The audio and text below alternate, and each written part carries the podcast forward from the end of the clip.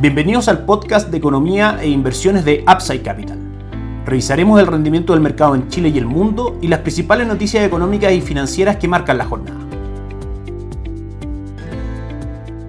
Muy buenos días, ¿cómo están ustedes? Martes 5 de diciembre de 2023, soy Ramiro Galeano, fundador de Upside Capital. Les doy la bienvenida a otra edición más de mercados en Upside Capital. Vamos con la revisión del mercado local, partiendo por el dólar, que cotiza en 871, un peso sobre el cierre del día de ayer, que fue en 870, jornada donde el dólar subió en Chile 11 pesos, en línea con el alza que presentó el dólar ayer en el mundo y el mal comportamiento de las principales plazas bursátiles. Desde el punto de vista técnico, el dólar vuelve a cotizar por sobre el soporte o piso en 865, luego el viernes marcará mínimos en 855. Como sabemos, los fundamentales del dólar de mediano a largo plazo son principalmente bajistas, dado que en Estados Unidos debiese terminar el ciclo de alza tasa de política monetaria, eso hace que el dólar disminuya en el mundo y por supuesto que también eso se vea reflejado en las cotizaciones del dólar en Chile. Esto también se reafirmaría con una ruptura definitiva de los niveles de 865 para buscar precios inferiores en 854 y luego en 844. Si vamos a las cotizaciones del cobre, hoy día cae un 0.87%, cotiza en 3 dólares con 79 centavos, aún por sobre la línea de tendencia bajista que ha mantenido durante todo 2023. Luego de tocar los niveles que habíamos anunciado en 3 dólares con 93 centavos, cae a los niveles actuales cerca de 3 dólares con 80, principalmente por la rebaja por parte de Moody's, agencia crediticia, respecto a la perspectiva de la clasificación de deuda de China, principalmente por la creciente deuda de los gobiernos locales chinos y la profundización de la crisis inmobiliaria en la segunda economía del mundo. Si continúa este impulso bajista de corto plazo para el cobre, potencialmente podría volver a entrar en este triángulo de compresión bajista para buscar mínimos en 3,54. Esperamos que cifras macroeconómicas de China mejore a la esperada, que como sabemos el mayor demandante de cobre en el mundo, levante nuevamente las cotizaciones a los niveles anteriores alcanzados, como decíamos, cerca de 3 dólares con 93 centavos. La bolsa local, el IPSA, hoy día sube levemente un 0.10%, las acciones más transadas son el Banco de Chile, que sube un 0.31%, la TAM, que sube un 0.48% y Sokimich B, que cae un 1.29%. Ya en lo que va del año, el retorno del índice es del 10.67% durante 2023 y las acciones más ganadoras durante 2023 son SL, que sube un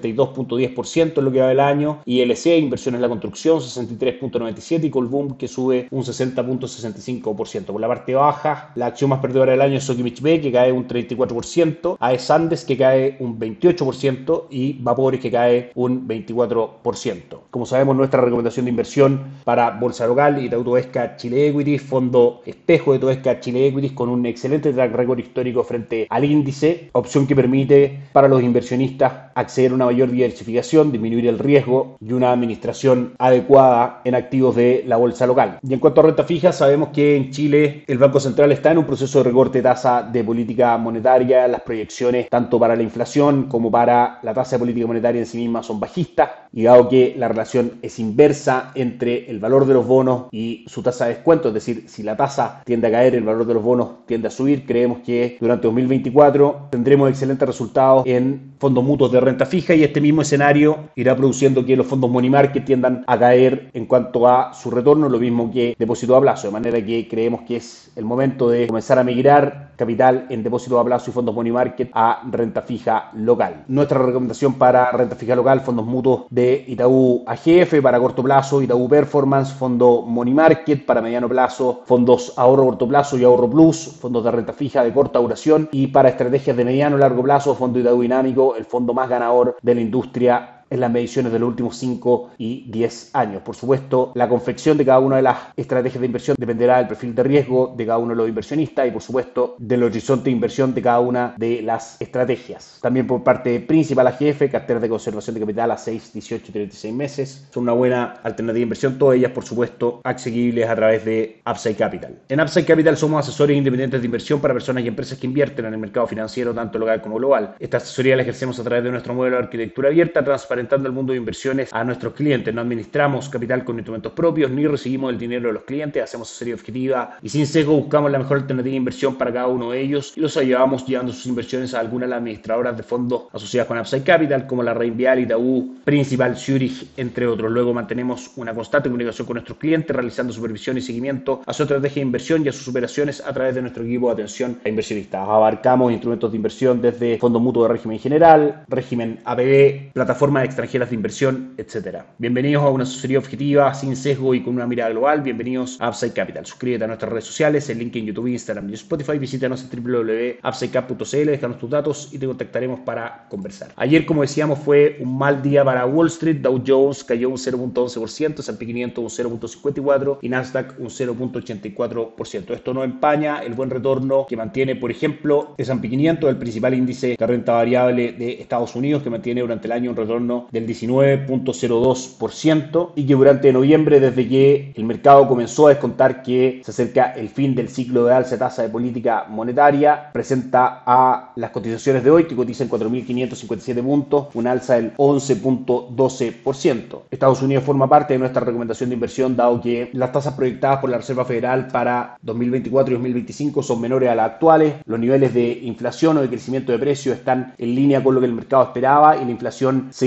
dirige cada vez más a su objetivo del 2% situado por la Reserva Federal. ¿Cómo acceder a invertir en instrumentos del mercado estadounidense y los mercados globales alrededor del mundo? A través de instrumentos de inversión distribuidos por Upside Capital, en primera instancia a través de Itaú Corredores de Bolsa, plataforma Perching, con una amplia gama de instrumentos de inversión para conformar estrategias y a través de la plataforma local de Itaú, fondos de renta fija en dólares, por ejemplo, Itaú Income, fondo espejo de PIMCO Income, un retorno durante el año del 5.41% y renta dinámica global, fondo de renta fija extranjera con cobertura de tipo de cambio en pesos, que mantiene durante el año un 9.12% de retorno. En la parte de renta variable, todavía en plataforma local, dos fondos Top USA con retornos del 17.51% en lo que va del año y Morgan Stanley Global Brands con retornos del 12.62% en lo que va del año. A través de Principal AGF, fondos accionarios, USA Equity, Europa Equity, fondos accionarios de Asia, etcétera. Eso a través de plataforma local y a través de plataforma extranjera de inversión, plataforma Allfans, también a través de los portafolios recomendados por Principal AGF,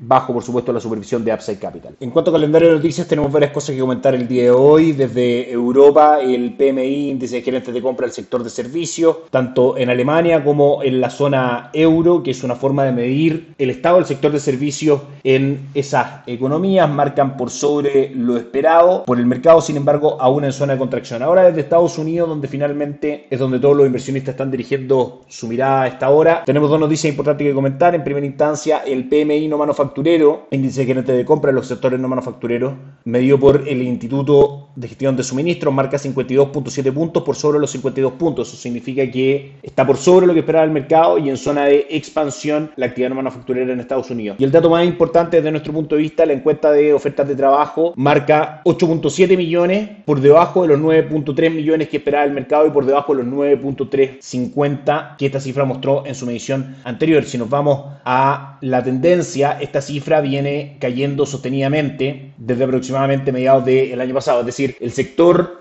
laboral en Estados Unidos está mostrando distintas formas de contracción y eso en general es una buena noticia para los mercados porque es un argumento para que la Reserva Federal termine el ciclo de alza de tasa de política monetaria. Se cumple en este caso que una mala noticia para la economía puede ser una buena noticia para los mercados. Y en este contexto los mercados reaccionan de la siguiente manera. La tasa del bono del tesoro a 10 años cae 6 puntos, cotiza en el 4.19%, lo cual es positivo. Recordemos si caen las tasas sube el valor de los bonos, en este caso el valor del bono del tesoro a 10 años el dólar index cae un 0.10%, reaccionando positivamente probablemente a esta cifra de empleo que acabamos de mencionar. En Europa la jornada es positiva, DAX alemán arriba un 0.63, Eurostock 600 un 0.23 y Estados Unidos que comenzó la jornada en terreno negativo, los tres índices, Dow Jones marca cayendo un 0.53, S&P 500 un menos 0.05 y Nasdaq un 0.33%. Eso es todo por hoy, finalmente con el cierre de hoy día vamos a ver cómo reaccionaron los mercados a esta noticia del empleo. Que estén muy bien, tengan un excelente día.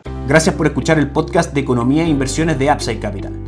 Te invitamos a visitar nuestro sitio web www.upsidecap.cl y contactarnos para brindarte una asesoría objetiva, sin sesgo y con una mirada global para tus inversiones.